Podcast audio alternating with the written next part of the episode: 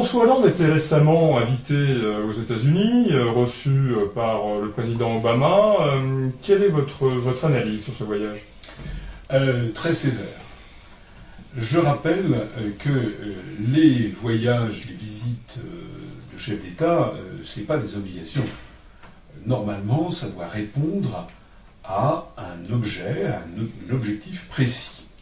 Je ne sais pas si vous avez remarqué d'ailleurs, mais on a l'impression que moins les chefs d'État et de gouvernement euh, dans les pays d'Europe ont de pouvoir, plus ils deviennent des marionnettes, et plus on les transporte euh, comme des potiches, n'est-ce pas, d'un bout à l'autre, dans une espèce de mouvement vibrionnaire pour se donner un petit peu euh, le, sentiment d'exister et, de travailler. S'agissant de François Hollande, j'avais déjà dit que si j'avais été à sa place quand il a été élu, je ne sais pas si vous vous rappelez, il a été élu, je crois qu'il a pris ses fonctions un mardi. Euh, le, le jour même de sa prise de fonction, il est allé voir Madame Merkel. Euh, D'ailleurs, Madame Merkel lui avait donné des, des ramponneaux, des coups parce qu'il marchait pas droit. Vous avez vu Ah oui, le fameux voyage. euh, image burlesque. euh, il- Alors, il était, il était trempé, il était là comme un. bon, enfin bref. Et puis, euh, le jeudi, c'est-à-dire 48 heures après sa prise de fonction, il partait aux États-Unis pour aller se rencontrer avec le président des États-Unis, puis ensuite participer à un G8.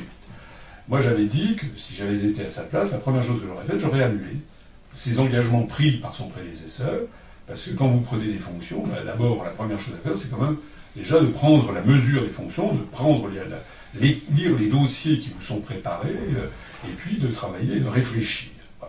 Donc cette précipitation, parce que qu'est-ce qui s'est passé? Ben, euh, François Hollande est parti au G8, vous l'avez vu, là c'était pathétique, il parle pas bien l'anglais, il était comme il y avait Obama qui faisait la papate, hein, qui mettait la main euh, Protecteur. protecteur, c'est- ce sont des gestes mûrement délibérés. Hein.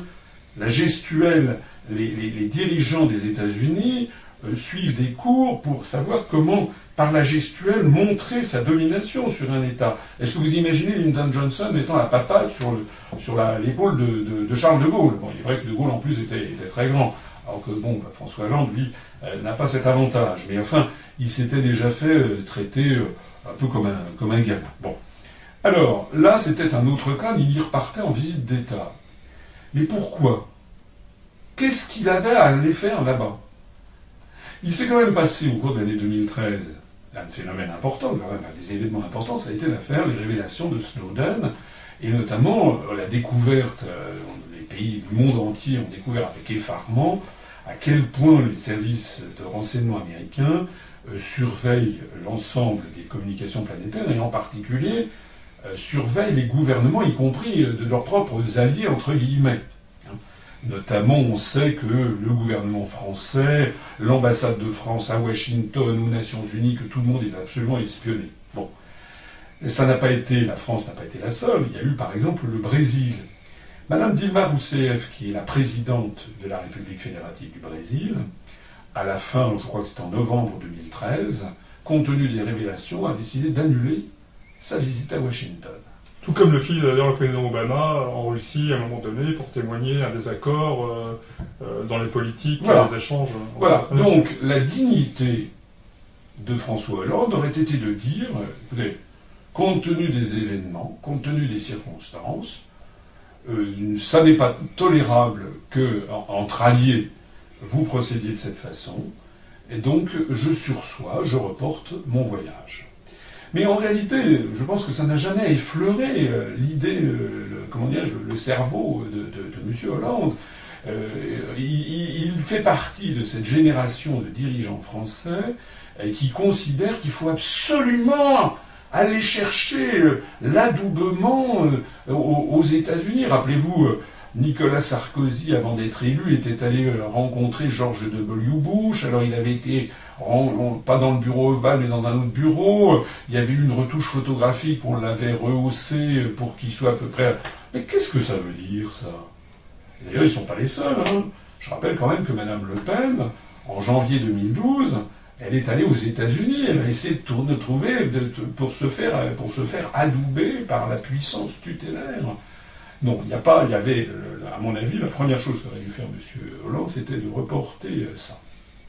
J'ai d'ailleurs lu une interview hallucinante de Mme Geneviève Fioraso, qui est actuellement ministre, vous savez, euh, des universités. C'est elle qui a, été à l'origine de cette loi scélérate de l'année dernière, qui fait que désormais, l'enseignement dans les grandes écoles, dans les universités françaises peut être entièrement en américain l'UPR, notre mouvement, s'était distingué à l'époque pour euh, avoir lancé une pétition qui avait pas mal marché d'ailleurs, pour s'opposer au vote de cette loi. Malheureusement, qui a été voté et promulgué, ce qui fait que désormais, vous avez, les Français ne le savent pas, mais vous avez dans des établissements d'enseignement supérieur, par exemple l'Institut d'études politiques de Paris, qui forment la, grande majorité de ce qui vont devenir les, élèves de, l'École nationale d'administration, donc les cadres futurs de, l'État, eh bien, à l'IEP de Paris, maintenant, pratiquement tous les cours, si ce n'est tous les cours, sont en anglo-américain. Et puis vous avez des grandes écoles de commerce, et maintenant vous avez des universités qui s'y mettent. Je signale au passage que c'est exactement le chemin inverse de ce que font euh, euh, les Chinois, par exemple, qui ont décidé que dans les 17 plus grandes universités chinoises, désormais, l'épreuve d'entrée en anglais est devenue facultative. Les Russes développent, euh, font un grand retour à la langue russe. Euh, il y a eu, je crois que c'est Dimitri Medvedev qui a, il y a quelques mois, promulgué, enfin, créé un, un réseau d'établissements pour promouvoir la langue russe à l'étranger. Quant aux Indiens, eh bien, eux, ils veulent que l'enseignement supérieur en Inde se fasse de plus en plus en hindi et non plus en, anglais. Bref, Geneviève Fioraso a accompagné, euh, a accompagné François Hollande aux, États-Unis. Et j'ai lu son entretien euh, il y a quelques jours, j'ai failli. Euh, je ne savais pas s'il fallait éclater de rire ou, pleurer. Elle disait, elle a dit ceci, elle a dit Ah oui, j'ai vu dans cet entretien, j'ai assisté aux entretiens, Barack et François, bon déjà, Barack et François sont du même genre, ce sont des cérébraux. Et elle dit, en fait, Barack a été, euh, euh, a, beaucoup apprécié euh, que François n'insiste pas trop sur l'affaire de la NSA. Ben, évidemment, on ose, on le penser, en effet. C'est-à-dire que M. Hollande est entré dans un trou à rats, hein, il n'a même pas osé protester, alors Mme Fioraso croit que c'est sans doute de la très haute diplomatie, de la très fine diplomatie, que, excusez-moi, mais de baisser son pantalon. Ou une référence américaine, ou euh, par rapport Imaginez, en 1938, après les accords de Munich, euh, quelqu'un qui serait revenu, qui aurait dit, ah oui, euh, Adolphe a beaucoup apprécié que Édouard, Édouard Daladier, n'ait pas, ait été très discret sur les Sudètes. voilà. on est dans, une, dans un univers, non, les gens vont dire oui, c'est une comparaison exagéré, euh, c'est un peu vrai, mais quand même, la France, tous les, services français, les, ambassades, le gouvernement est espionné, et voilà un ministre qui se félicite bah, finalement qu'on a complètement baissé pavillon, on n'a même pas protesté, que, et ça a été, oh c'est bien, ça a été apprécié, évidemment, ça a été apprécié par Obama. Le pire de tout ceci, le pire, c'est que ça n'a pas été suffisamment souligné par la presse française, quand je dis pas suffisamment, ça n'a pas du tout été souligné, c'est qu'il y a eu constamment de la part d'Obama une volonté d'humilier mhm. François Hollande et la France d'une façon absolument extraordinaire. Il y a, dans une des télévisions nombreuses américaines, il y a un, humoriste, un journaliste qui fait des blagues, etc., qui s'appelle Stephen Colbert. Mhm. Ce Stephen Colbert a, euh, quelques semaines avant l'arrivée de, Hollande, une quinzaine de jours avant, il fait toutes les semaines, euh, il descend en flamme une personnalité, et il, a il, consacre un petit sketch d'environ 5-6 minutes à ce qu'il appelle le mal dominant de la semaine. Et il avait consacré ce sketch à François Hollande, environ 15 jours avant l'arrivée, ou 3 semaines avant l'arrivée de Hollande. Et il a descendu le président de la République française, mais dans des conditions euh, vraiment, euh, vraiment très très très irrespectueuse. Il l'a comparé à Quasimodo, il l'a comparé, il dit euh, des trucs du style, il beurrait sa baguette avec Ségolène Royal. Bah, bah, bah, bon. Honnêtement, c'est quand même très bas de gamme et c'est quand même euh, assez irrespectueux. Très bien, euh, c'est les États-Unis. Nous, par exemple, à la télévision française, jamais on n'aurait vu un truc pareil euh, sur, sur, sur, par exemple, sur, Obama, justement. sur Obama ou sur, euh, comment il s'appelle? C'était au-delà des guignols, quoi. Oui, euh, oui, c'est vraiment très dur. Bon, après tout, bon. Mais là où il y a quand même volonté extraordinaire de la part du gouvernement, c'est que je ne sais pas si vous savez que ce Stephen Colbert a été invité au dîner d'État à la Maison Blanche. En remplaçant. euh, Et la- voilà, et, et, et, euh, il n'était pas sur les listes qui avaient été transmises à l'Élysée. Et le mieux, c'est qu'il a été placé par le service du protocole à l'endroit où Madame Trierweiler aurait normalement dû être placée, c'est-à-dire tout à côté du président Hollande. Mhm. Et je ne sais pas si vous savez la cerise sur le gâteau, c'est que à l'émission suivante, Stephen Colbert est revenu là-dessus en disant Je suis la première dame de France. Ben, je suis désolé, il y a une volonté parfaitement délibérée d'humiliation, non seulement du président de la République française, mais de ce qu'il représente, c'est-à-dire de la France.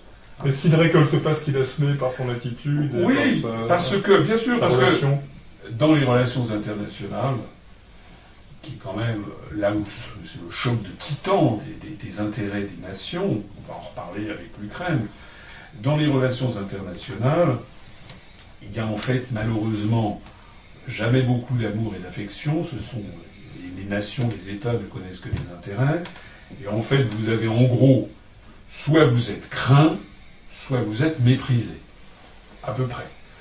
Dans la mesure de Gaulle, quand il s'opposait aux États-Unis, alors évidemment, les, dirigeants américains étaient furieux.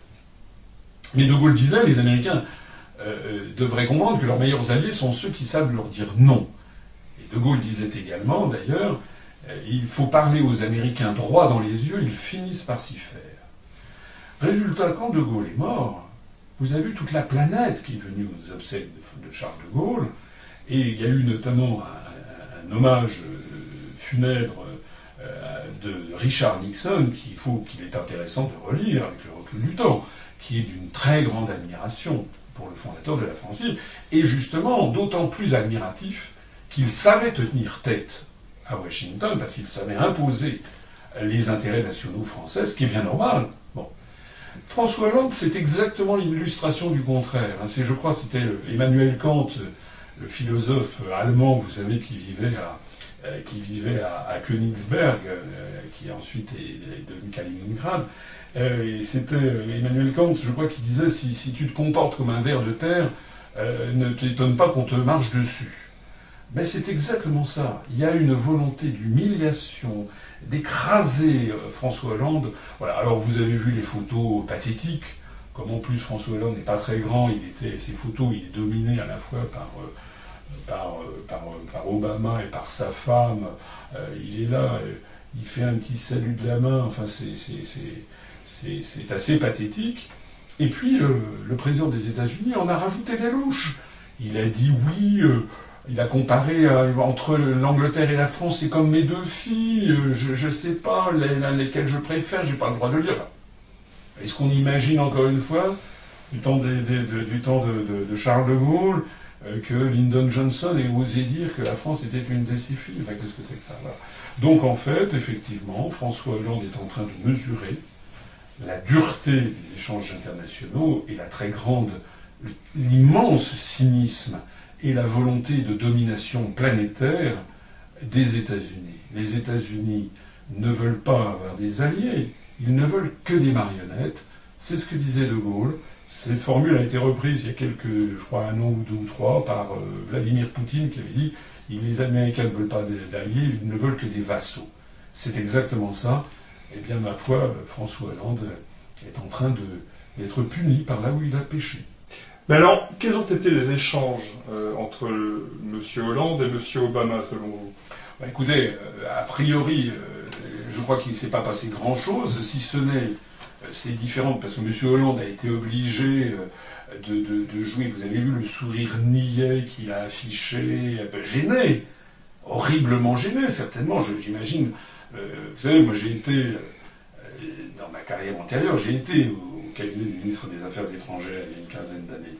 Je peux vous assurer que les diplomates, euh, tout ce dont on vient de parler là, c'est mesuré au, millimètre.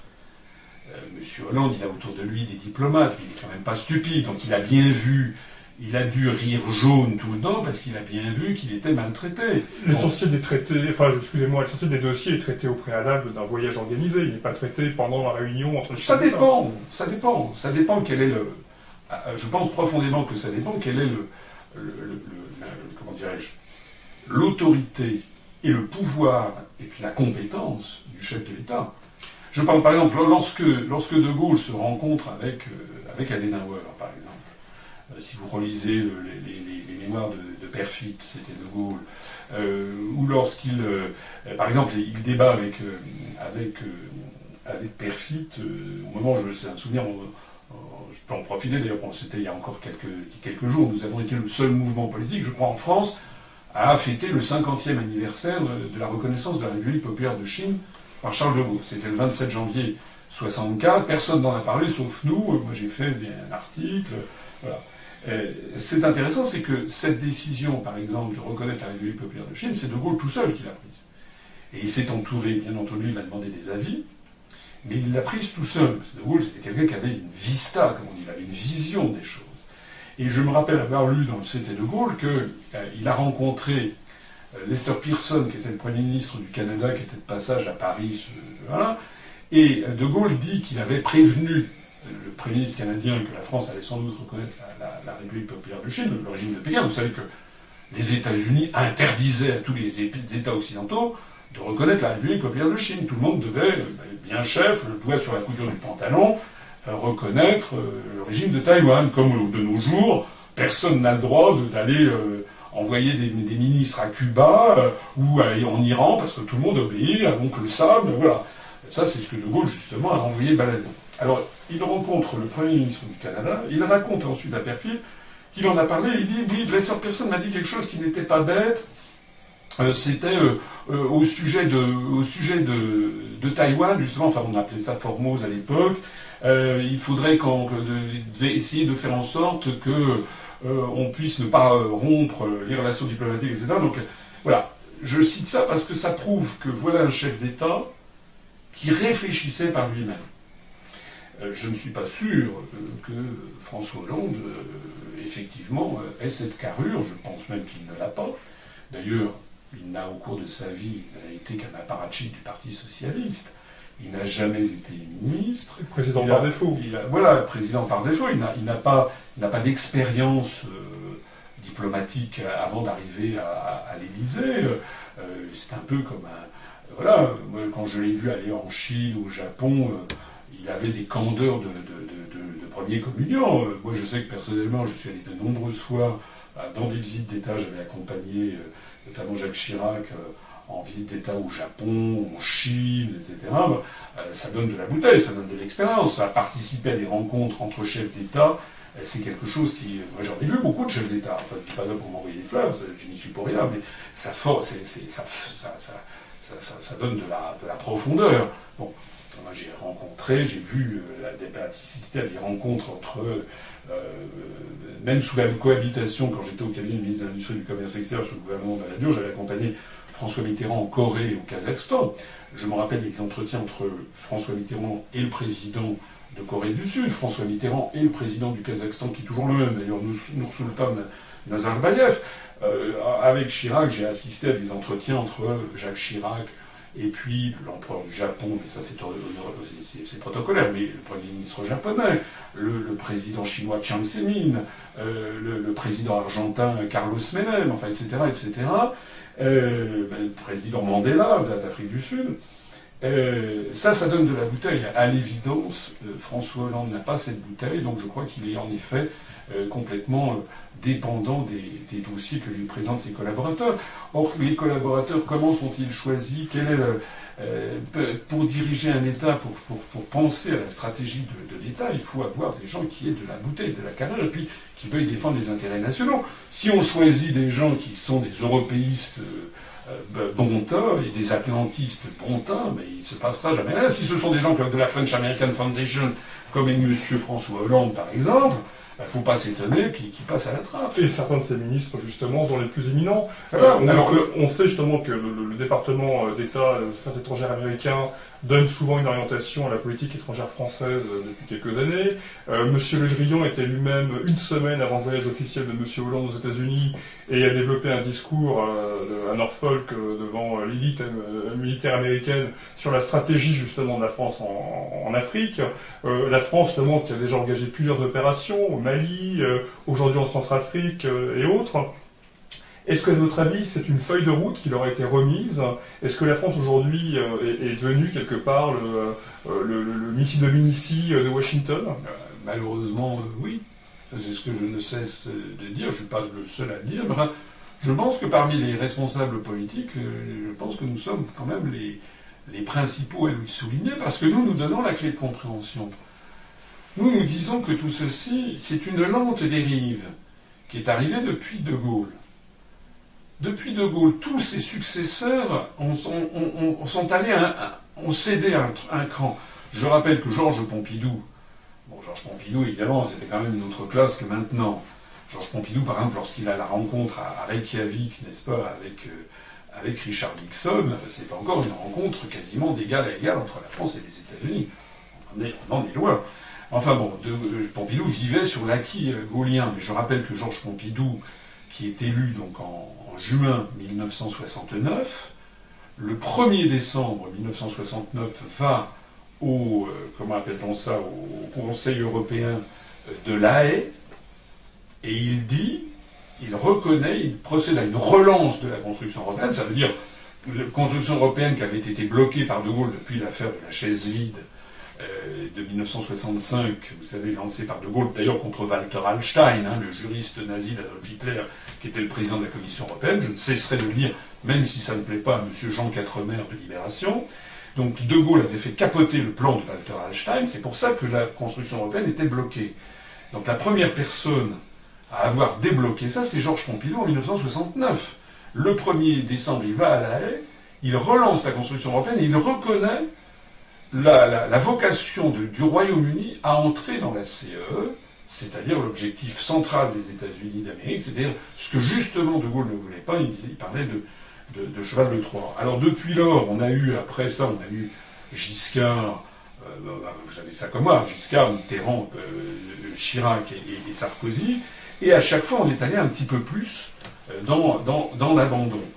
Je rappelle que dans le traité de Maastricht créant l'Union européenne, il y a un article qui a été repris dans les traités ultérieurs et qui est actuellement l'article 42 du traité de l'Union européenne, du TU, TUE.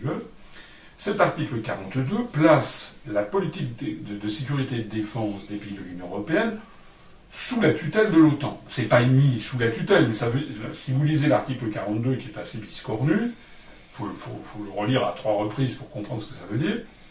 Ça veut dire que les alliances, enfin l'appartenance à l'OTAN prime sur la politique européenne de sécurité et de défense. Alors, comme parmi les membres de l'Union européenne, presque tous les États sont dans l'OTAN, Où vont devenir, alors il y a quelques neutres. Il y a l'Autriche, il y a la, il il il y a- Suède, euh, il y a l'Irlande de mémoire. Bon, mais tous les autres sont euh, dans l'OTAN.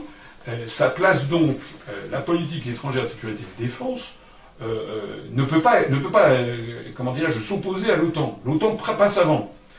Euh, Ce qui montre la tutelle euh, fondamentale. Les gens qui disent oui, il faudrait avoir une Europe européenne, une Europe de la défense, ils oublient tout simplement ça. Ils oublient d'ailleurs au passage que la grande majorité de nos partenaires, notamment tous les nouveaux États de l'Est qui sont entrés dans l'Union européenne en 2005 puis en 2007, sont d'abord entrés dans l'OTAN avant d'entrer dans l'Union européenne à la demande des États-Unis d'Amérique. Donc, euh, de ce point de vue-là, lorsque Nicolas Sarkozy, vous savez que Charles de Gaulle avait fait sortir la France non pas de l'Alliance Atlantique, mais du commandement militaire intégré de l'OTAN en 66, il avait viré tous les Américains des bases qu'il y avait en Europe.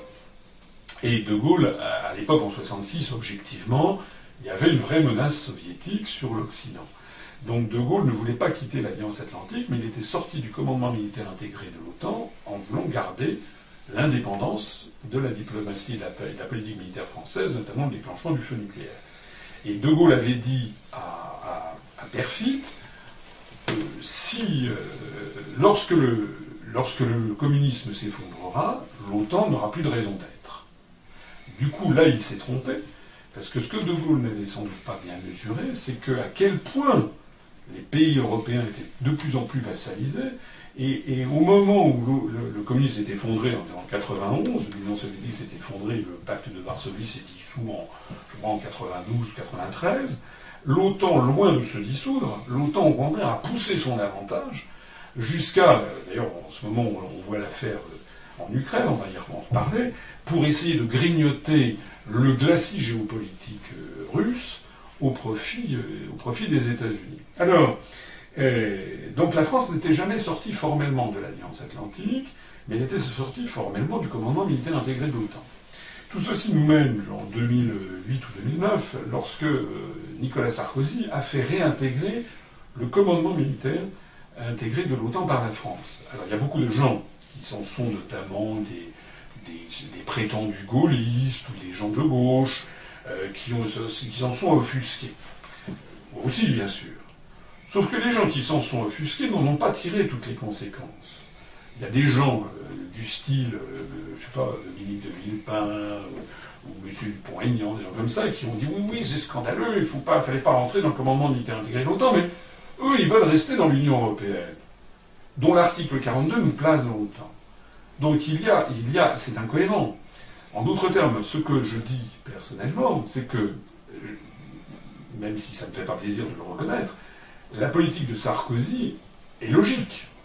Elle est logique puisque dans la mesure où on est dans, cette construction européenne, qui est une construction américaine, qui nous place dans, c'est une double vassalisation, vassalisation politique par l'Union européenne, qui est un, un, une tour de Babel ingérable que seuls les États-Unis peuvent, peuvent tirer les dont ils, seuls ils peuvent tirer les ficelles parce qu'ils ont une majorité de pays qui, leur suivent et puis ils ont tous les lobbies. Euh, les, les, lobbies industriels ou financiers qui, travaillent, les think tanks qui travaillent à la Commission européenne.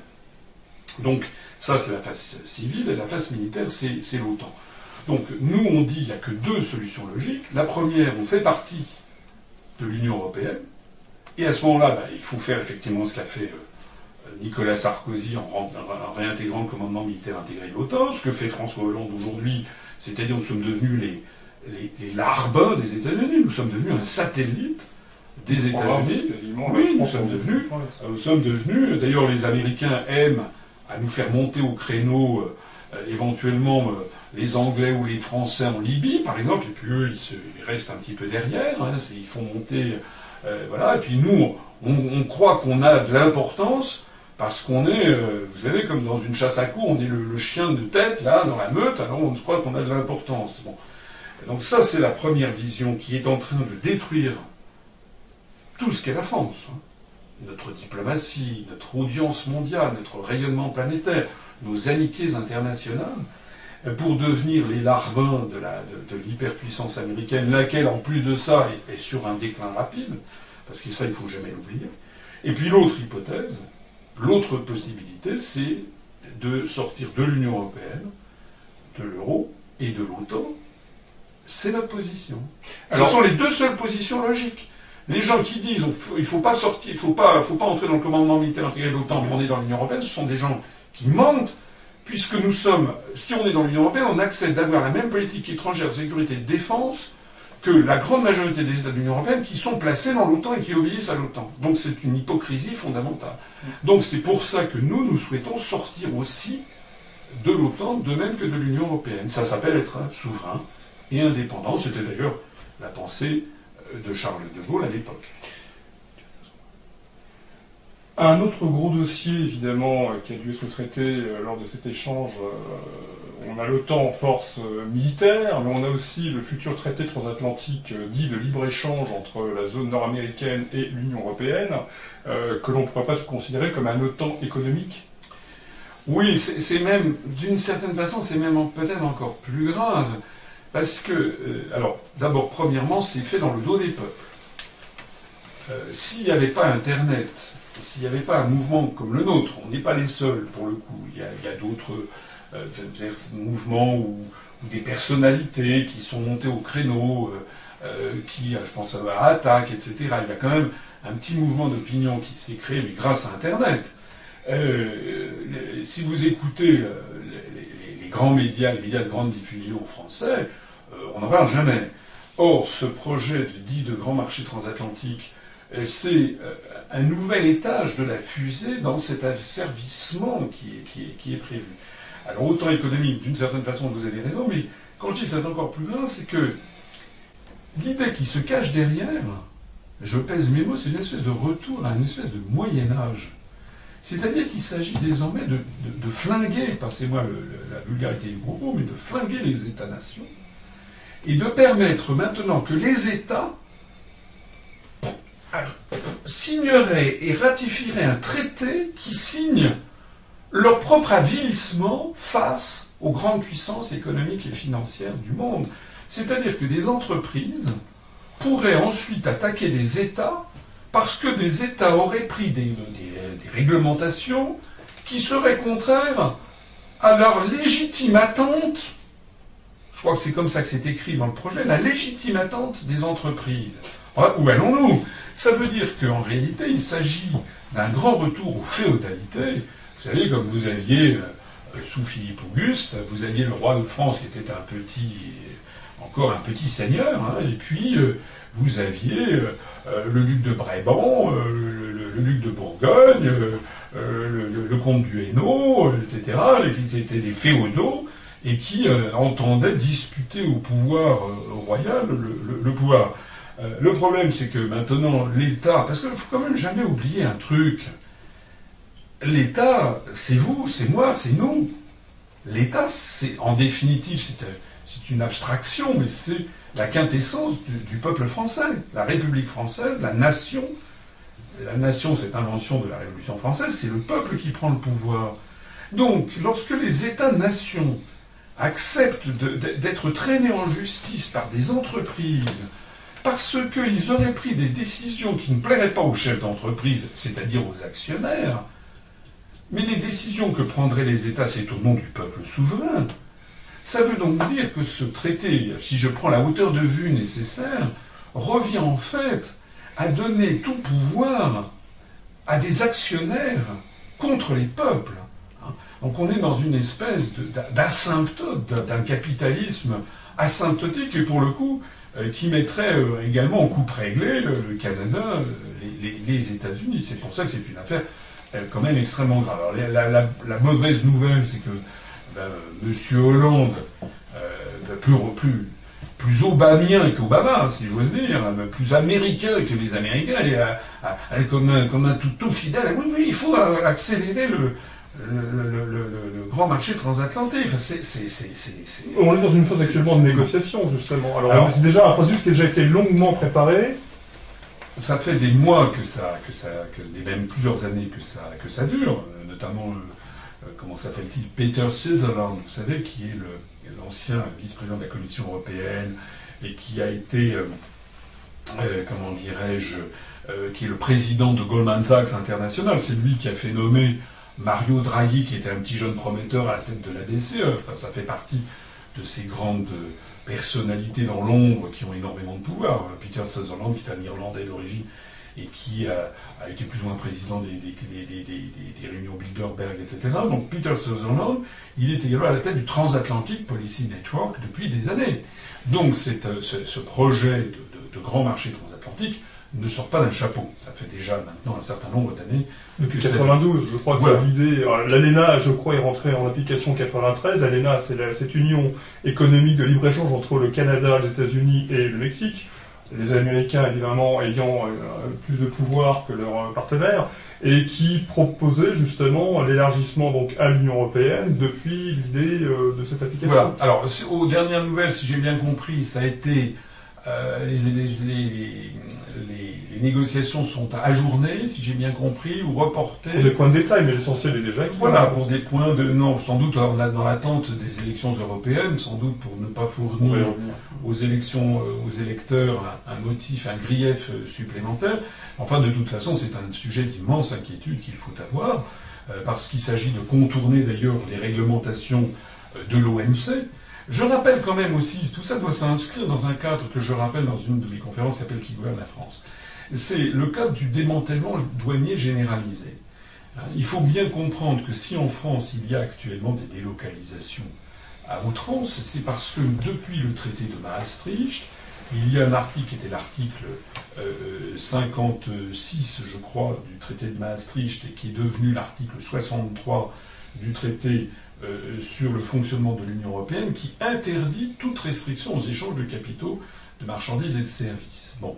Donc ça, cette pensée-là qui a été en fait, euh, c'est un accord qui s'est passé entre le US Trade Representative, c'était le, représentant au commerce américain euh, de l'époque qui s'appelait M. Michael Cantor et le commissaire européen chargé des négociations commerciales multilatérales qui s'appelait Sir Léon Brittan. Ils ont fait ça dans leur coin, leur petit frichti. Bien. C'est depuis que la France ne peut plus s'opposer aux délocalisations industrielles, non plus d'ailleurs qu'aux rachats venus de l'étranger. Ça, c'est un point que les, auditeurs doivent bien avoir à l'esprit. Hein. C'est que du temps de De Gaulle, de Pompidou, de Giscard et de Mitterrand, première manière, jusqu'en 92, on ne parlait pas de délocalisation.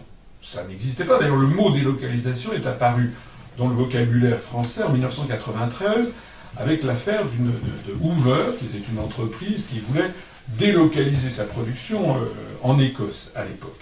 Et donc, ce, on n'en parlait pas, parce, et de même qu'on ne parlait pas non plus euh, que l'émir du Qatar avait racheté l'hôtel Martinez, le Paris Saint-Germain, euh, des hôtels de Place Vendôme, tous les grands hôtels de luxe parisiens, etc. etc. Donc pourquoi on n'en parlait pas? On n'en parlait pas parce qu'à l'époque, la puissance publique l'État, c'est-à-dire le représentant du peuple français, avait le droit de s'opposer à l'un comme à l'autre. C'est-à-dire que si vous étiez le patron d'une grande entreprise, par exemple de PSA, qui voulait investir en Iran, ce qui a été le cas, il devait aller voir le ministère des Finances en disant voilà, je veux faire une, créer, une usine de production de 504 en Iran. Alors, à ce moment-là, l'État, ben, dans sa grande sagesse, réfléchissait euh, est-ce que c'est bon, est-ce que c'est pas bon? C'était bon pour PSA, ça leur permettait de prendre pied sur un marché prometteur, de développer des, voitures un peu rustiques pour euh, l'Iran. Comme la Logan aujourd'hui, comme d'autres. C'était bon pour, donc, euh, pour Peugeot qui pouvait ensuite envisager de, vendre dans le, dans le comment dirais-je, dans, l'environnement immédiat. À l'époque, l'Iran, toute la cour d'Iran parlait le français, euh, la cour de Kaboul également, etc. Bien. Euh, deuxièmement, c'était bon pour l'Iran, qui voyait euh, l'apparition d'une industrie automobile sur son propre sol national, même si détenue par des capitaux étrangers, c'était quand même un début d'industrialisation. C'était bon pour la France, puisque ça favorisait le rayonnement euh, de l'image de la France, une image industrielle. Et enfin, ça n'était pas mauvais pour les ouvriers français, puisqu'on avait la maîtrise de notre commerce extérieur, il y avait un quota zéro de réimportation de produits. Euh, voilà, les, voitures fabriquées en Iran ne pouvaient pas être réimportées en France. Donc c'était gagnant-gagnant pour tout le monde. Donc là, on donnait le feu vert. Mais maintenant, ça, ça n'existe plus. Vous n'avez plus besoin d'obtenir le feu vert du ministère des Finances. Vous le faites de plein droit à cause de cet article. C'est pour ça que le Jabi va fabriquer ses soutiens-de-gorge en Tunisie, que Peugeot va fabriquer ses voitures en Chine, euh, etc. Mais plus en Iran, parce que visiblement les Américains ont demandé que... Ça, c'est encore un autre sujet. D'ailleurs, le euh, sujet aussi, on aurait pu en parler, puisque ça fait partie, ça aussi c'est un scandale. Euh, Obama a tapé du poing sur la table sur cette affaire iranienne en disant les entreprises iraniennes, on va... Et M. Obama a dit ça pourquoi?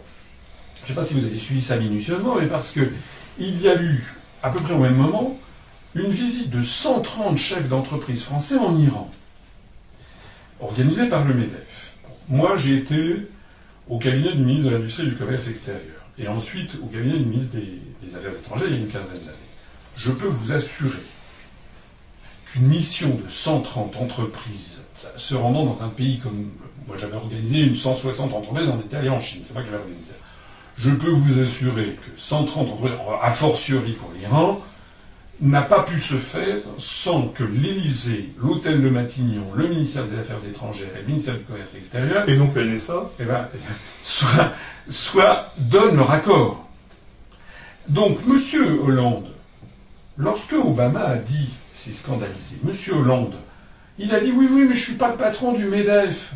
Enfin, il a encore, excusez-moi, mais il s'est encore une fois comporté que- que- que- que- comme, un, euh, comme un pleutre, comme un gamin.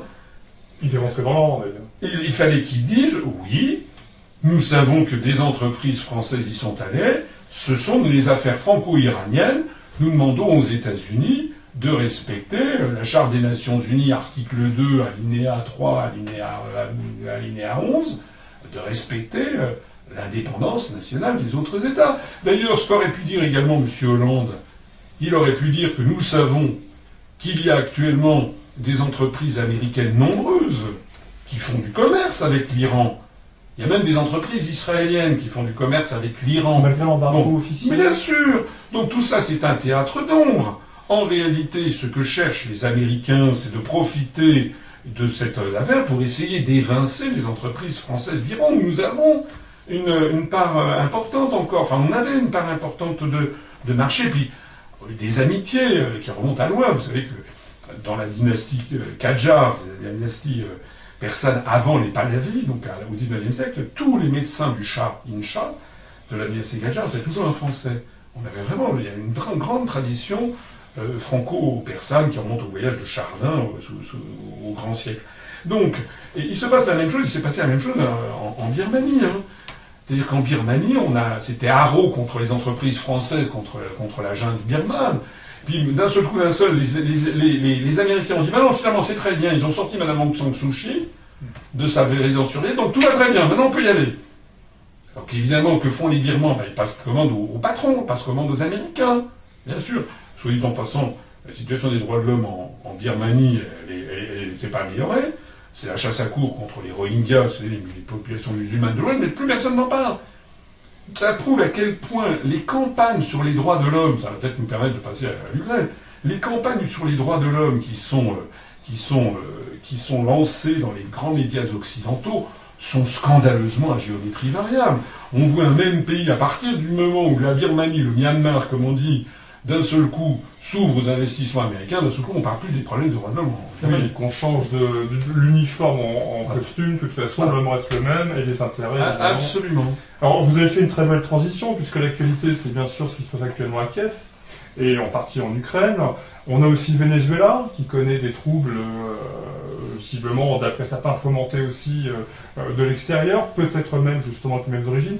On a aussi la Bosnie, éventuellement. On a aussi des manifestations en Espagne, dont personne ne parle, mais la population, euh, face à la politique d'austérité imposée par Bruxelles, qui manifeste de manière assez violente. Quelle est votre analyse actuellement? Je pense qu'il ne faut peut-être pas euh, tout mélanger. L'affaire espagnole est peut-être un petit peu différente du reste. Ce que je pense, en tout cas, c'est que euh, il y a quand même, bah, il faudrait être à mon avis un peu aveugle et sourd pour ne pas voir qu'il y a euh, les mêmes trucs utilisés, les mêmes méthodes utilisées dans des pays comme euh, l'Irak, euh, le Soudan, la Libye, la Syrie et maintenant, maintenant l'Ukraine. Je trouve que l'affaire ukrainienne présente beaucoup de points communs avec ce qu'on a vu en Libye ou en Syrie, c'est-à-dire que vous avez un État qui est dirigé par euh, un régime qui n'est pas très démocratique, ça c'est exact. Le régime de, de Kadhafi euh, n'était pas un régime démocratique, le régime de Bachir al-Assad n'est pas un régime démocratique, et le régime de Yanukovych, euh, bon, pas, On pourrait peut-être en dire autant des États-Unis aujourd'hui, ou avez- d'autres démocraties soi-disant occidentales qui ont une géométrie variable aussi, la notion démocratique. Vous avez. euh, Mais bon, je vous laisse développer non, non, mais euh, non, non, je suis d'accord avec vous parce que j'étais d'autant plus d'accord, c'est ce que j'allais dire. Euh, je rappelle que le, le président Carter, le président des États-Unis, euh, l'année dernière, a mis les pieds dans le plat. Il a créé une fondation, qui s'appelle la Fondation d'Al Carter, n'est-ce pas, qui est notamment euh, qui surveille la façon dont se déroulent les élections. Et il a mis les pieds dans le plat. je sais pas, ça- on n'a pas parlé dans la grande presse française, bien entendu, mais il a mis les pieds dans le plat à l'été 2013.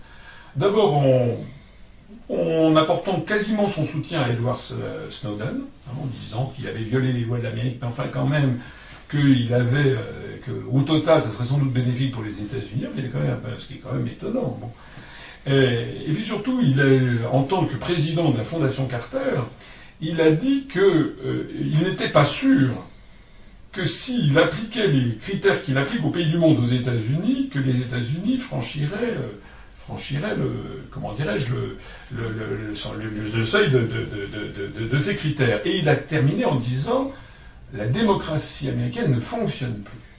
Et Et- vous avez tout à fait. euh, Et juste pour, euh, pour confirmer ce que vous disiez, il avait justement vérifié euh, la validité des élections démocratiques au Venezuela et il avait démontré la totale probité en tout cas du processus et des autorités dans le domaine. Voilà. Alors, s'agissant de l'Ukraine, puisque c'était le sujet central, il y a eu une succession. Bon, euh, je crois qu'il faut.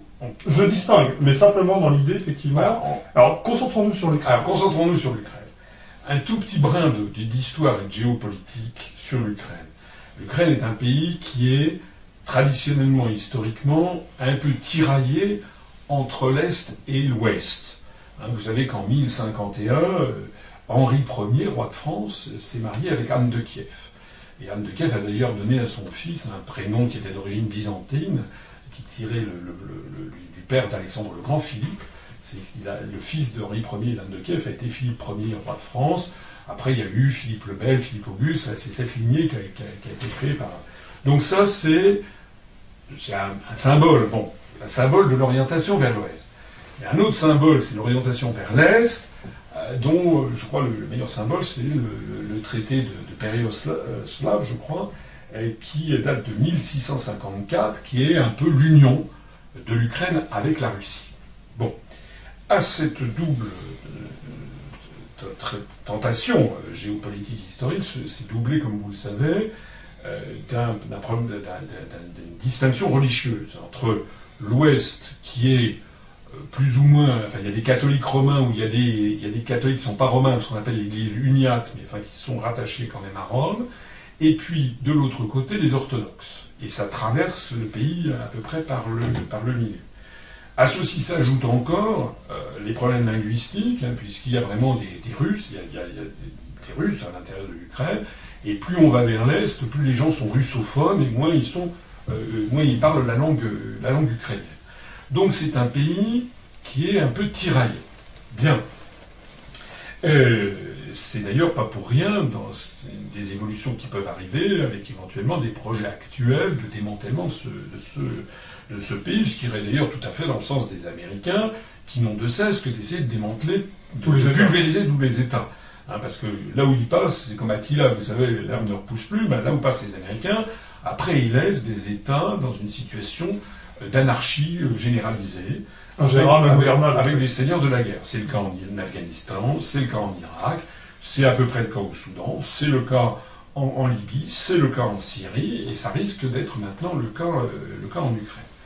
Alors, depuis 1654, l'Ukraine était quand même fermement, assez fermement, rattachée à, à la Russie, et d'autant plus fermement après au 19e et au 20e siècle, et puis elle, a, elle est devenue république socialiste soviétique. Euh, pour la petite histoire, euh, je signale, c'est pas tout à fait une petite histoire, parce que c'est- très important dans le débat actuel, euh, c'est que la péninsule de Crimée, avec le port de Sébastopol, qui est un port où il y a des, navires militaires, et où il y a des, entreprises qui travaillent, notamment pour l'armée euh, russe, euh, cette péninsule de, de- Crimée, là où il y a Yalta, euh, c'est la Riviera russe, euh, eh bien, je ne sais pas si vous l'avez en mémoire, mais euh, Khrouchtchev, en 1954, euh, pour le 300e anniversaire du, traité de, Péréoslav dont je parlais justement à l'instant, a fait cadeau euh, de la Crimée à l'Ukraine. Je suppose que bah, actuellement au Kremlin, on doit s'en mordre les doigts, parce que c'est évidemment en plein centre de la mer Noire, avec un intérêt géostratégique local très important, mais également en termes industriels, en termes militaires. Alors, il crève les yeux que de cette affaire, enfin d'ailleurs je pense qu'il y a beaucoup de Français maintenant qui ne sont plus dupes. De toute façon, il suffit de voir M. Bernard-Henri Lévy arriver euh, dans un pays en disant euh, voilà le camp de la démocratie pour savoir, en gros, quoi, les Français qui réfléchissent, les gens qui vont sur Internet, Et beaucoup, beaucoup de gens ont compris que M. Bernard-Henri Lévy ne défend pas les intérêts de la France, que c'est un agent, que c'est un agent étranger. Donc il va défendre des intérêts, les intérêts de, l'Empire euh, atlantiste, les intérêts des États-Unis. C'est lui qui a été à la manœuvre euh, sur l'affaire de la Libye. On se demande d'ailleurs en vertu de quoi? Parce que euh, sa, bio, c'est qu'il est un, un, écrivain et un philosophe. Bon, il est vrai que les livres qu'il produit ne se vendent absolument pas.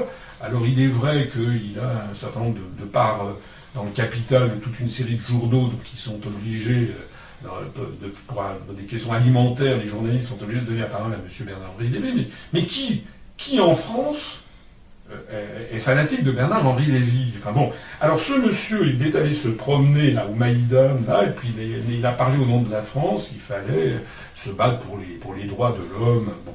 Euh, je note également qu'il n'est pas le seul, il y a eu aussi John McCain, l'ancien euh, candidat à l'élection. Victoria Nuland aussi. vous avez eu la fameuse baronne travailliste Catherine Ashton of Up Holland, qui est allée là-bas. Donc c'est un défilé. Aujourd'hui, M. Fabius. Voilà, il y a Fabius. Il y a également M. Steinmeier, le ministre des Affaires étrangères allemand, le ministre des Affaires étrangères polonais. Donc on a un défilé de tout, de tout ce qui est euh, les représentants euh, de, l'Empire euh, américano-atlantiste et, qui vient là pour, pour, pour, pour dire où est le bien. Est-ce que ce sont vraiment les intérêts d'ailleurs des peuples américains, des peuples non, Non, non. On monsieur, monsieur, j'oserais peut-être une remarque, c'est que monsieur VHL avait quand même euh, agi et déclaré que c'était aussi bon, entre guillemets, pour euh, une forme de mouvement politique euh, au-delà des États et au-delà des, populations. Oui, enfin écoutez, monsieur Bernard-Henri Lévy, vous avez vu ce qu'il a fait en, Libye Justement, c'est à ce moment-là qu'il avait déclaré que visiblement euh, bah, c'était bon, en tout guillemets, pour une, pour une nation locale. Euh, je ne chercherai pas à pointer du doigt, mais c'était bon pour Israël. Ça avait choqué tout le monde. Est-ce qu'aujourd'hui, euh, le fait d'avoir M. Fabius, Mme Nudland, éventuellement justement sur place, défendent vraiment les intérêts des populations ukrainiennes ou des intérêts justement dit atlantisme, mais peut-être. Bah, moi, je, enfin, je, vous savez, je, tout le monde peut avoir son interprétation. Moi, j'y vois quand même fondamentalement des intérêts atlantistes. D'ailleurs, ce que je note, c'est que les personnes qui sont actuellement soutenues par les atlantistes, bon, euh, par l'Union européenne et les États-Unis, c'est quand même des gens extraordinairement euh, infréquentables. ce sont des gens qui seraient poursuivis euh, par la justice en France. si on leur appliquait la jurisprudence Dieudonné, enfin, Julie serait sous les verrous. Svoboda, qui est au fer de lance de ce qu'on appelle Euro-Maïdan, Svoboda, c'est un, parti qui est euh, ultra antisémite, euh, homophobe au passage, etc., enfin qui tient des propos qui tomberaient sous le coup de la loi dans la grande majorité des États membres de, l'Union européenne. Et euh, le, secteur droit qui est Sector, qui est un, est un mouvement d'extrême droite qui, eux, sont en plus à l'ouest. Ils ont d'ailleurs décrété l'indépendance la sécession de la région de Lvov, qui est tout à fait à l'ouest de, l'Ukraine, euh, et, aussi, ils arborent carrément le drapeau nazi. Euh, il n'y a pas euh, que ces personnes-là qui sont actuellement sur la place, qu'elles en fassent partie, qu'elles mènent le fer de lance ah, non, non, non. Je pense que c'est des patriotes ukrainiens qui estiment que leur, représentant n'est peut-être pas ce qu'ils désireraient pour leur, pour leur nation. Je ne juge pas. non, je dis ça parce que je ne pas les pions d'une certaine manière, sacrifiés? Je disais ça parce que je voulais quand même insister sur le fait que nous avons des, des États-Unis ou l'Union européenne qui apportent leur soutien officiel à des, à des, mouvements politiques qui tiennent des propos qui, si on les montrait, si on montrait euh, sur TF1 20h, ce qui, les gens seraient stupéfaits. Seraient stupéfaits. Il y a vraiment un deux poids, deux mesures inimaginable. D'ailleurs, au passage, on n'en parle jamais, mais moi, je, regarde beaucoup ce que disent les, Russes. Euh, vous savez qu'il y a régulièrement des commémorations dans les pays baltes pour, pour les Waffen-SS. Euh, il y a eu, il y a deux, trois jours, la marche Loukov qui s'est tenue en, Bulgarie, qui est un mouvement euh, néo-nazi. Donc les Russes ne cessent, il faut prendre ces choses quand même au sérieux, les Russes ne cessent que de tirer la sonnette d'alarme sur ces questions. Tellement d'ailleurs que je ne sais pas si, si, vous, si vous le savez, mais que euh, la Russie, à plusieurs reprises, en tout cas je l'ai à l'esprit, je crois que c'était en 2012, à l'Assemblée générale des Nations unies, avait proposé à l'Assemblée générale des Nations unies de condamner euh, les pays qui glorifiaient le, nazisme, eh bien, euh, comme vous le savez peut-être pas, je ne sais pas, mais euh, il y a eu tous les pays du monde ont approuvé la résolution proposée par la, par la Russie, la Fédération de Russie à l'Assemblée générale des Nations Unies, sauf trois pays qui s'y sont qui ont voté contre. Les États-Unis d'Amérique, de mémoire, je crois, c'est le Costa Rica et la République de Palau, qui est un petit pays du, Pacifique Sud, qui sont en fait des, liés aux États-Unis. Et puis tous les pays membres de l'Union européenne. C'est-à-dire que la France, euh, elle pas, pas voté, excusez-moi, eux n'ont pas voté contre, ils se sont abstenus. C'est-à-dire que la France, par solidarité européenne, avec, euh, donc avec la Lettonie, la Lituanie, etc., a refusé de condamner les commémorations de Waffen-SS qui, si elles se tenaient en France, feraient l'objet certainement de poursuites judiciaires. On l'a vu euh, sur l'affaire euh, sur l'affaire du Donnet, qui, ne commémorait pas du tout d'ailleurs les Waffen-SS, soit dit en passant. Donc, il y a deux poids deux mesures qui est quand même inimaginable. De la même façon qu'on n'a jamais vu Bernard-Henri Lévy, ni Madame Ashton, euh, la commissaire européenne censée être ministre des Affaires étrangères de l'Union européenne, ni John McCain se rendre dans le, royaume du Bahreïn, où il y a eu en, 2013, il y a eu des manifestations euh, violentes, très violemment réprimées, parce que vous savez, c'est un petit royaume, un ancien émir, qui le roi, l'émir s'est transformé en roi. Bon, c'est un petit royaume où toute la population est musulmane chiite, sauf la famille royale euh, et puis quelques obligés qui sont sunnites. Bon, euh, il y a eu des manifestations, peut-être de l'autre côté du golfe arabo-persique, en face de l'Iran, sans doute que l'Iran pas, ne voyait pas ces manifestations d'un mauvais œil, probablement. Mais eh enfin, la famille royale a, réprimé ça. Il y a des gens qui ont. Il y a, des morts. il y a eu des morts. Un bain de sang, comme on dit. Personne n'en a parlé. Voilà. Il y a eu des morts, et il y a eu des gens qui ont été condamnés à la prison à vie. Il y a eu sept personnes condamnées à prison à perpétuité pour avoir manifesté contre le roi. On n'a jamais vu qui que ce soit, ce monsieur Bernard-Henri Lévy, là, il était muet. Hein, de la même façon, les droits de l'homme en Arabie Saoudite. Pourquoi, pourquoi d'ailleurs personne n'a bougé sur euh, le Bahreïn? Parce que vous le savez sans doute, Manama, qui est la capitale du Bahreïn, c'est là qu'il y a. oui, c'est l'état-major de la 5e flotte américaine dans le golfe arabo-persique, avec des sous-marins nucléaires lanceurs d'engins, avec des porte-avions. Donc pas touche, pas touche au Bahreïn. Hein. Voilà. Donc euh, de plus en plus de, de Français, euh, je pense, comprennent désormais qu'il y a il y a deux poids, deux mesures et que c'est permanent en fait. que c'est intolérable. En fait, Alors, sur cette affaire ukrainienne, je ne suis pas là pour défendre nécessairement le régime de M. Yanukovych. Ce que j'observe, c'est que il y avait eu la révolution orange qui avait été une tentative de l'Ouest de mettre la main sur l'Ukraine. Que pour les Russes, l'Ukraine, c'est un feu rouge, parce que l'Ukraine, c'est leur, leur voisin immédiat, c'est leur glacis géopolitique. Oui, d'une certaine façon, c'est leur berceau c'est leur glacis géopolitique immédiat. C'est aussi là qu'il y a des ports militaires, c'est aussi qu'ils ont des fournisseurs. Donc c'est une attaque directe contre les intérêts les plus fondamentaux euh, de la Russie que de mettre la main sur, euh, euh, sur l'Ukraine. Alors, en plus de ça, l'Ukraine est dans une situation très difficile parce qu'il y a au moins 25% du commerce extérieur qui se fait avec la, Russie. La Russie fournit à l'Ukraine notamment son gaz et donc des matières énergétiques. Donc l'Ukraine est un pays qui, à mon avis, est, dans une situation qui, peut exploser, et il y a des gens qui sont là et qui jettent de l'huile sur le feu, parce que qui est derrière?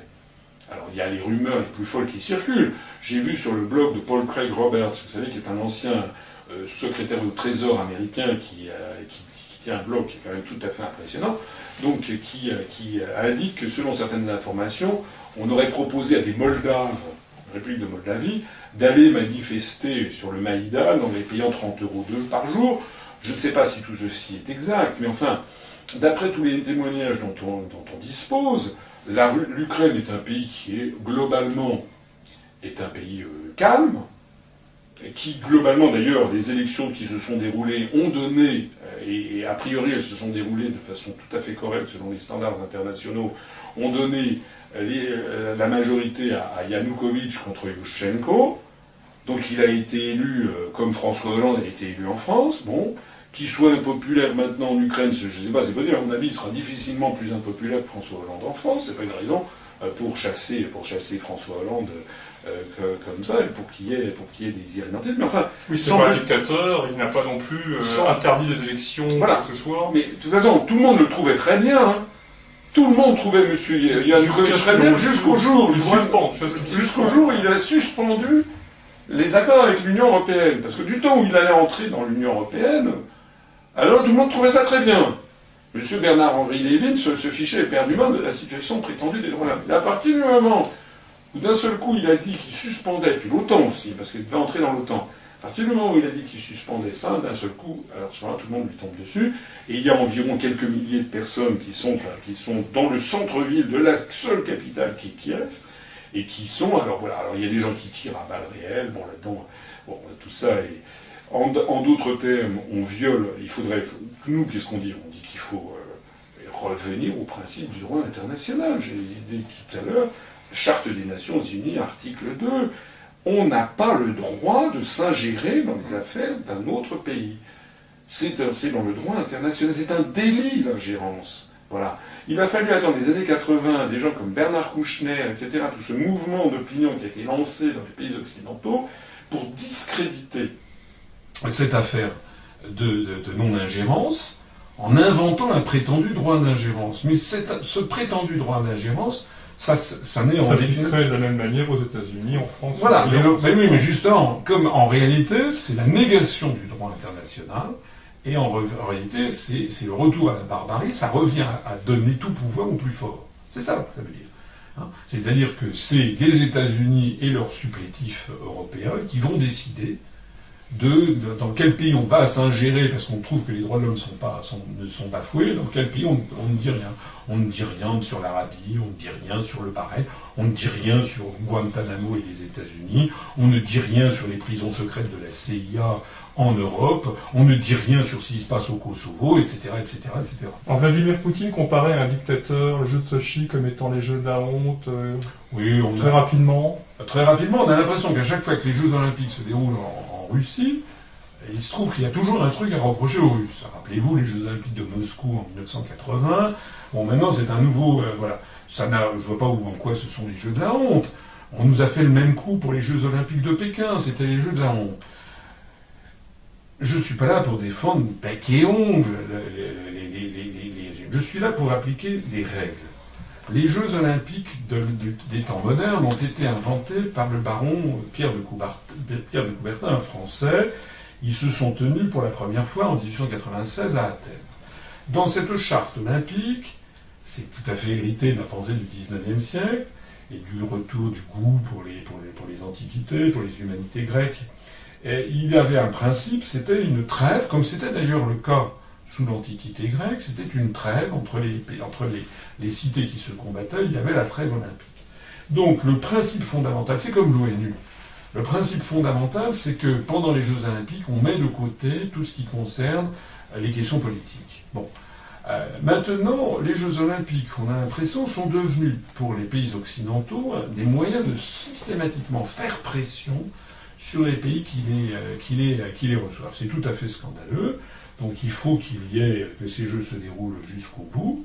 D'ailleurs, je note au passage que les Français euh, viennent d'avoir aujourd'hui même, nous sommes le, le 21 euh, février. euh, donc je note, nous sommes aujourd'hui le 21, fé- je note au passage que nous sommes aujourd'hui le 21 février, et donc on vient d'avoir une 15e médaille. On n'avait jamais eu autant de, de médailles aux Jeux Olympiques, et notamment en ski cross, on a eu trois, trois, trois médailles d'un coup. C'est pas un détail. C'est pas tout à fait un détail, je trouve, de signaler ça, parce que c'est quelque chose sur quoi je voudrais revenir. Permettez-moi de dire un tout petit moment. euh, aux Jeux Olympiques, c'est comme à la Coupe du Monde de, foot, les Français sont capables de se surpasser et d'avoir, d'ailleurs aux Jeux Olympiques à Londres, euh, récemment, euh, l'été dernier, enfin l'été 2012, on, a eu, on a eu de belles médailles également. Euh, ça veut dire quoi? Ça veut dire que lorsqu'on réintroduit le drapeau bleu-blanc-rouge, lorsqu'on réintroduit le goût de défendre la France, de se battre pour les couleurs de la France, d'un seul coup d'un seul, vous réintroduisez, vous regalvanisez un peuple. C'est exactement. euh, vous savez, ça me fait penser au, euh, je, compare souvent la construction européenne à la construction du socialisme. La construction du socialisme, elle était fondée sur une utopie qui consistait à dire les intérêts individuels, c'est très mal. Donc, tout le monde, on devait travailler pour la collectivité. Le modèle, c'était euh, c'était Stakhanov, vous savez, qui est ce mineur de fond en 1933 ou 36, 35, avait, avait fait 50 fois la norme ou 100 fois la norme. Bon. Donc, se battre pour la collectivité. Bon. Ça, vous pouvez monter en épingle Stakhanov, mais enfin, en gros, l'expérience humaine a montré que l'être humain est ainsi fait, que lorsqu'il n'a pas d'intérêt à agir personnel, l'écrasante majorité des êtres humains ben, se la coule douce. Voilà. Et donc, en gros, je simplifie à l'extrême, mais tous les pays où on avait torpillé l'intérêt individuel, euh, c'est pas pour ça que ça n'existait pas. Son l'intérêt individuel, puisqu'on avait. Quel devenait l'intérêt individuel L'intérêt individuel, ça revenait à ne, ne, rien faire. Puisque qu'on travaille ou qu'on travaille pas, on avait les mêmes trucs, ça revenait à ne rien faire. Et face à l'effondrement de la productivité des sauf-causes, des col-causes, etc., en agriculture par exemple, euh, ou en matière industrielle, qu'est-ce qu'avaient fait les soviétiques? Eh bien, ils avaient réintroduit le lopin de terre individuel dans les kolkhozes. Et d'un seul coup, vous aviez une productivité énorme dans les lopins de terre individuels des kolkhozes. De la même façon que les, les Chinois, ils sont sortis euh, du communisme sans le dire, en faisant quoi? En créant des zones économiques spéciales, des petits Singapour, Shenzhen, Zhuhai, et donc qui étaient, on a réintroduit l'intérêt individuel, d'un seul coup, ça a redémarré tout de suite. Eh bien, l'Union européenne, c'est l'inverse. L'Union européenne, c'est plutôt le développement, on va dire, d'un consumérisme. Oui. Euh, alors l'Union européenne n'est pas fondée. Euh, égoïste, on va dire. Oui, elle est fondée sur, sur l'égoïsme, mais elle est fondée sur quelque chose qui est parallèle. Elle est fondée sur la négation de l'intérêt national. Bon commun. Voilà. L'intérêt national, c'est mal. dans le, le, jargon, la langue, la langue de bois européiste vous explique que, euh, vous dit, ce sont les égoïsmes nationaux. Le problème, c'est que, comme toute la construction du socialisme, quand on, condamnait les intérêts individuels, l'intérêt individuel existait encore. C'est pareil en Europe. Vous avez beau fustiger l'intérêt national, les intérêts nationaux existent encore. Vous avez au sein de l'Union européenne des États qui défendent relativement bien encore leurs intérêts nationaux, notamment les pays du Nord, je pense à la Finlande, euh, qui est dirigé par un Premier ministre qui est un banquier, par exemple au moment du FESF, il n'a dit pas question que les Finlandais prêtent de l'argent aux banques et à la Grèce sans qu'on ait la garantie d'être payé. Donc il a exigé des sûretés réelles, comme on dit, alors que tous les autres, nous, on a évidemment, nous on est d'accord. Prenez l'argent, surtout, hein, nous, nous sommes des bons Européens. Donc la Finlande a fait comme ça. Euh, le, la, la, Suède et le, là je parle des pays de l'Union européenne, la Suède et le Danemark euh, ont refusé l'euro. Euh, le Royaume-Uni a, refusé l'euro.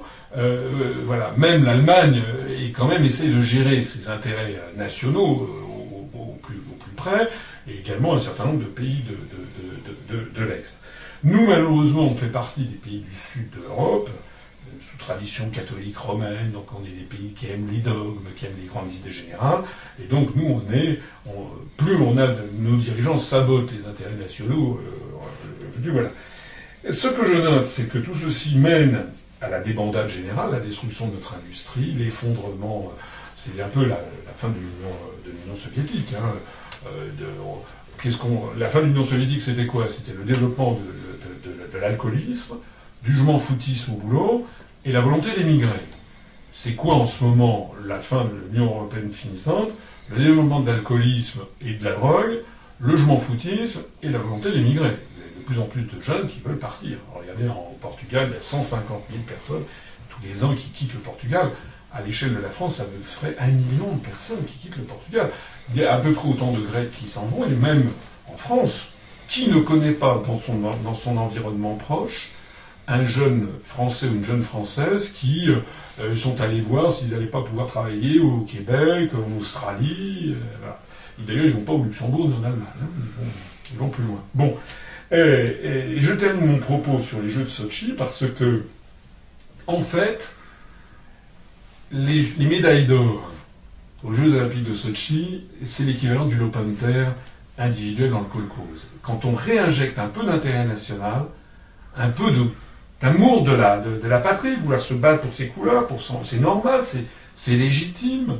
Hein, ça n'est pas vouloir refermer la France sur elle-même que de le dire. C'est comme ça que marchent tous les pays du monde. Allez voir les Chinois, allez voir les Taïwanais, les, Singapouriens.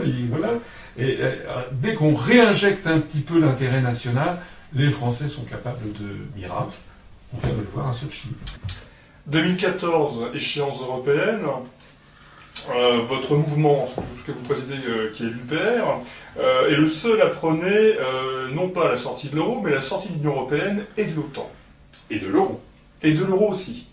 Alors, comment vous préparez-vous? Où en est votre mouvement à ce jour? Alors d'abord, vous avez raison de le, souligner, nous sommes le seul mouvement politique qui se soit créé là-dessus.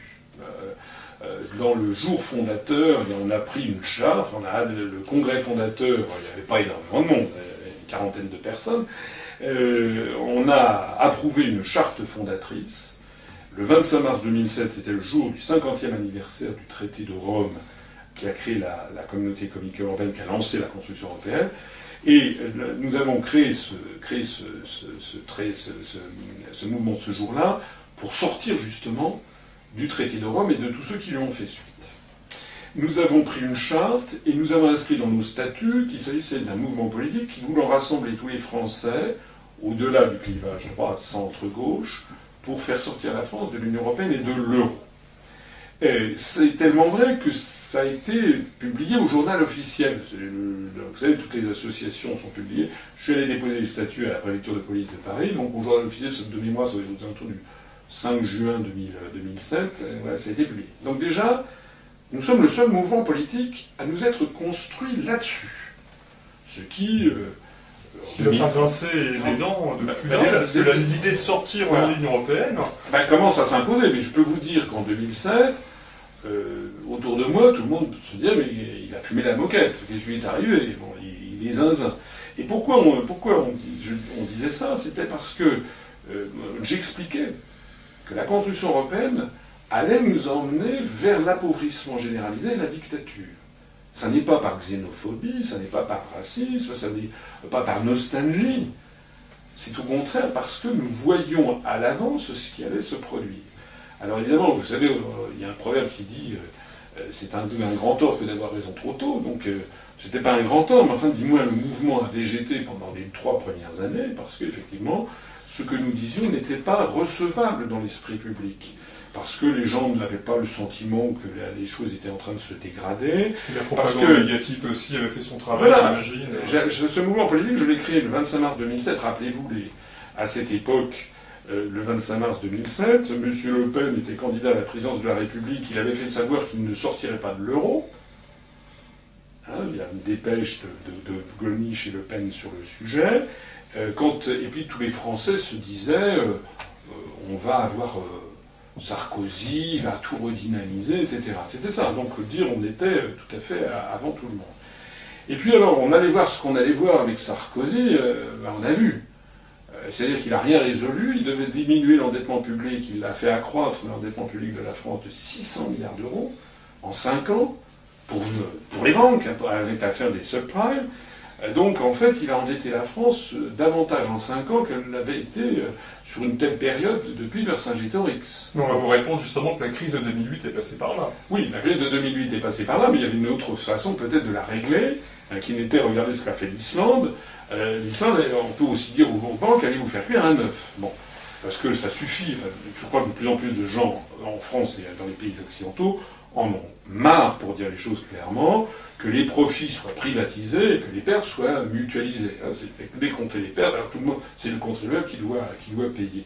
Bon, j'en profite pour vous dire que dans notre programme, qui va bien au-delà de tout ce qu'on, de, la sortie de l'Union européenne et de l'euro, on prévoit notamment la nationalisation de toutes les banques qui bénéficieraient de fonds publics.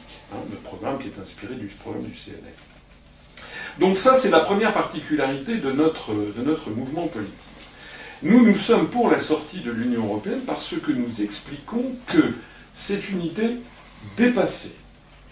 C'est une idée des États-Unis d'Europe, c'est pas un truc moderne. Hein.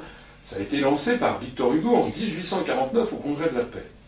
Nous disons que c'est une idée euh, nocive pour la démocratie, parce que l'euro, on le voit, oblige tous les peuples d'Europe qui participent à cette funeste utopie monétaire à avoir la même convergence, la même politique monétaire, fiscale, budgétaire, etc., et si possible, la, même structure de l'économie, en tout cas, la même rigueur salariale, euh, les, mêmes, la même, les mêmes évolutions de la compétitivité. C'est pour sauver l'euro qu'on oblige les, Grecs, les, Italiens, les Espagnols, les Français, euh, les Irlandais à imiter de plus en plus le modèle allemand. Donc c'est en fait, si vous y réfléchissez bien à fond, le vol de la démocratie. Il n'y a plus de démocratie puisqu'on est obligé d'appliquer sur des sujets dont, dispute, dont, décide normalement l'époque, c'est-à-dire la politique économique, sociale, budgétaire, fiscale, etc. Tout est désormais décidé par une oligarchie étrangère et non élue euh, pour sauver l'euro. Donc c'est une idée dépassée, c'est une idée antidémocratique. Enfin, c'est une idée dangereuse pour la paix. L'Europe, c'est la guerre. Et on le voit avec l'Ukraine dont on parlait tout à l'heure. La France, elle est entraînée par notre appartenance à l'Union européenne, par ce glacis américain, elle est entraînée à quelque chose qui pourrait, je n'ai peut-être pas suffisamment souligné tout à l'heure, dégénérer en conflit planétaire. Parce que là, on, touche, on touche l'os de, de, la mer Russie. Hein. On touche ses intérêts vitaux avec l'affaire ukrainienne. Et donc, ça pourrait euh, dégénérer en guerre planétaire. Donc, l'Europe est en train de nous emmener à des guerres euh, terribles, d'une part avec le monde arabo-musulman, d'autre part avec le monde orthodoxe. C'est d'ailleurs conforme à, la théorie du choc des civilisations promue par les think tanks Voir, voir l'Asie, puisque aujourd'hui le pivot stratégique américain, en tout cas atlantiste, se dirige aussi vers l'Asie. Voilà. Alors, ça c'est donc nos, nos, nos, nos grandes, On a au passage quelques caractéristiques particulières. Premièrement, nous essayons de rassembler, et nous y parvenons, des Français de droite, du centre et de gauche. Or, ceci, ça ne se fait pas par l'opération du Saint-Esprit. Pour qu'il y ait des gens qui viennent de tous les horizons, on a chez nous des anciens du Front National, des anciens du MPA ou du Parti des Travailleurs ou, de lutte ouvrière. Euh, on a, on a des, des, gens qui viennent de tous ans. En fait, plus de 90% de nos adhérents sont d'ailleurs des primo-adhérents, des gens qui n'ont jamais adhéré. C'est un mouvement d'ailleurs très jeune. Il y a 50% qui ont moins de 40 ans, il y a, il y a 40% qui ont moins de 34 ans. C'est un mouvement de, gens euh, jeunes. Et pour rassembler de tous ces horizons, nous avons un programme qui est un programme fédérateur. On rassemble les gens sur ce qu'ils ont leur plus grand commun dénominateur, c'est-à-dire rendre à la France sa liberté, sa souveraineté et son indépendance. Alors ça veut dire qu'il y a des sujets clivants, comme on dit, que l'on met de côté. Donc, nous ne prenons pas parti, nous UPL, sur des sujets qui ont embrasé les médias euh, pendant au cours des dernières semaines, depuis 2-3 mois, on a parlé successivement en France de, pendant un mois et demi de quenelle. Après ça, on a parlé de Julie Gaillet et de la vie agitée du président de la République. Après ça, on a parlé de jour de colère. Après ça, on parle de la théorie du gender. Bon, tout ça, ce sont des sujets. Nous, on, met ça de côté. Certains d'entre eux ont, de l'importance euh, en termes symboliques, en termes anthropologiques, c'est vrai. Mais nous, nous considérons que nous devons nous focaliser sur la restitution au peuple français de, de ses commandes. Sinon, nous ne sommes plus un pays souverain et, indépendant. Alors, nous ne prenons pas position sur le nucléaire, sur l'euthanasie, sur la fiscalité des entreprises. Voilà. Donc, tous ces sujets sont mis de côté, exactement comme ça avait été le cas en 42, 43, 44, parce que nous considérons que nous sommes dans une situation comparable. Alors, évidemment, les gens vont dire oui, mais on n'est quand même pas comme en 40, on n'est pas. Bien sûr, on n'a pas tout à fait échappé. On n'est pas exactement. Il n'y a pas des armées allemandes qui sont dans les rues françaises. Mais. Il y a des troubles d'occupation mentale. On a, voilà. On a des troubles d'occupation mentale. On a des, grands, des médias de grande diffusion qui sont de plus en plus discrédités parce que, tout simplement, ils, véhiculent, ils, ne font plus, ils ne respectent plus la charte de Munich. Ils ne donnent plus les bonnes informations. Et d'ailleurs, de plus en plus de Français se tournent vers Internet. Je crois que la la Russie se porte très bien d'ailleurs, comme nous d'ailleurs, on se porte également bien, parce que les Français, ils sont à la recherche. Vous savez, il y a quelque chose qui, est encore, je crois que c'était Talleyrand qui disait ça, hein, qui disait il y, a, quelque chose d'encore plus fort que le mensonge, c'est la vérité. C'est-à-dire que euh, vous pouvez mentir, mentir, mais au bout du compte, les gens cherchent la, vérité. Alors tout ceci, ben, ça se termine par un, effectivement un petit moment d'autosatisfaction, vous me le permettrez, mais nous sommes en ce moment en très très forte croissance. Nous avons, euh, selon les jours, entre plus 7, plus 8, voire plus 12, plus 13 adhérents. On a même eu des pointes à 18 adhérents de plus par jour. Par jour. Ce qui fait que nous sommes, nous avons dépassé euh, hier, je crois, les 4200 adhérents. Euh, une des spécificités de notre mouvement également, c'est que nous, nous disons les vrais chiffres. Vous avez des mouvements politiques qui vous annoncent 12 000, 15 000, 30 000, etc. Souvent, vous pouvez retirer un zéro, parfois deux zéros. Donc, il faut garder, euh, il, faut, rester, il faut rester 4200 euh, adhérents. Je peux vous dire que c'est très difficile à obtenir parce que, d'abord, quand on part de rien, quand on ne passe dans aucun média de grande diffusion, comme TF1, comme France 2, je parle des journaux télévisés, France 3, Arte, Canal, etc. Il n'a jamais été question de moi sur France Inter, sur RTL, sur RMC, ni dans le Figaro, ni dans Le Monde, ni dans les échos, enfin bon, voilà. Donc c'est un tour de force, nous sommes le premier mouvement d'envergure à ne nous être développé que par Internet et euh, les, réseaux, euh, les réseaux sociaux. Alors, notre stratégie maintenant, bah, c'est que, effectivement, comme on veut rassembler au-delà du clivage droite-gauche, on ne va pas s'amuser à aller au municipal, parce que c'est par définition des élections locales et qui sont fondées sur le clivage droite-gauche. D'ailleurs, nous n'avons pas grand-chose à apporter au débat municipal.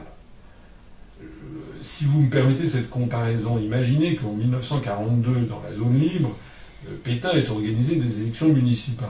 Bon. Est-ce que vous imaginez qu'il y ait eu des listes France Libre de De Gaulle euh, au municipal à, je sais pas, à Carpentras, à Marseille ou à, Clermont-Ferrand, euh, qui auraient fait alliance avec qui et parlé de la propreté des trottoirs? Donc, comme, comme, comme, disent, comme on dit maintenant, ça ne fait pas. Parce que nous, notre position, c'est un notre positionnement politique, on pose les vrais problèmes sur l'avenir de la France. Donc on n'est pas aux européens, aux, aux municipales, donc on n'est pas au municipal parce que euh, nous n'avons pas de choses particulières à dire sur, euh, sur ces questions. Euh, voilà. J'ajoute aussi au passage que nous allons avoir sans doute des surprises à ces municipales. Va voir notamment ce que le Front National va faire, et l'UMP, au deuxième tour. Vous savez, le Front National qui dit toujours, qui part en guerre contre le MPS, le Front National qui m'avait accusé d'être un sous-marin de l'UMP. Ben, on va voir. Hein. Nous, nous ne ferons jamais d'alliance, l'UPR l'a dit, avec un mouvement politique européiste ou alter-européiste. Nous ne ferons d'alliance qu'avec un mouvement qui veut, comme nous, sortir de l'Union européenne, de l'euro et de l'OTAN. Alors pour l'instant, j'avoue qu'il n'y a pas beaucoup, euh, pas beaucoup de, de, de bah, il se trouve qu'on est quasiment les seuls. Bon, euh, mais jamais l'UPR ne fera alliance avec l'UMP, ou avec le Parti Socialiste, ou avec le Modem, hein, ou avec euh, le Front de Gauche, qui sont des partis qui, sont, qui, qui, ne, veulent rester dans l'Union Européenne. Bon. Ce que je note, c'est que, semble-t-il, si je regarde ce qui se passe, le Front National et l'UMP fricotent de plus en plus, et notamment nous allons voir au deuxième tour ce qui va se passer. Hein, voilà. Je vois aussi que M. Dupont-Aignan de DLR a déjà d'ores et déjà fait des alliances en bonne et due forme avec l'UMP, l'UDI, le Modem. Alors tout ce petit monde dit oui, oui, mais vous confondez, vous confondez les élections locales et les enjeux nationaux. Mais c'est se, foutre de la gueule du monde. La politique, c'est quelque chose de sérieux. Hein, on aurait l'air de quoi, nous, si on faisait alliance avec des partis comme l'UDI, le MoDem, l'UMP, qui sont des partis ultra-européistes. Parce que ça veut dire quoi? Ça veut dire que s'ils font ces alliances, ils confortent l'assise locale de ces mouvements politiques. Donc si on conforte une assise locale, on conforte également, ipso facto, l'assise nationale de ces mouvements. Vous savez, les Français, ils ont besoin d'avoir les idées claires. Et une, des raisons du succès de notre mouvement, c'est que nous disons ce que nous ferons et que nous faisons ce que nous avons dit que nous ferions. On s'en tient toujours à notre charte fondatrice. Voilà. Donc, nous, nous ne ferons pas d'alliance avec l'UMP, nous allons regarder avec beaucoup d'intérêt ce qui va se passer au municipal. Nous, en tout cas, on va se focaliser sur les élections européennes du mois de mai. On va, je pense, pouvoir présenter des listes dans les huit circonscriptions interrégionales. Et ce sera des listes sur ben, notre programme, la sortie de l'Union européenne, de l'euro et de l'OTAN. Alors je vois que vous avez peut-être euh, une question à l'esprit. Non, non, c'est par souvenir, euh, rappelez-vous, nous laissons toujours l'invité euh, conclure sur un point que nous n'avions pas abordé. Non, la, question, Brièvement, mais la question peut-être la question que vous aviez peut-être à l'esprit, c'était euh, Ben, C'est peut-être la, la question de conclusion ce c'était mais comment peut-on aller aux élections européennes si on est contre l'Europe? C'est quelque chose que souvent on me dit à moi. Je réponds quand même. Vous avez vu Madame Emmanuelle Kos, je ne sais pas si vous avez Le Parti écologique et Voilà. Parti écologique, qui maintenant est le secrétaire national, qui est à la tête de ce truc, parti qui est représenté au gouvernement. Eh bien, euh, Madame Emmanuel Cos a officiellement annoncé qu'elle a pour objectif de démanteler la République française. Hein, qu'il s'agit maintenant de- d'en finir, qu'il faut passer à l'Europe des régions, que la, République française c'est une vieille lune. Et voilà. Je signale au passage que c'est anticonstitutionnel, puisque les partis politiques doivent respecter la Constitution.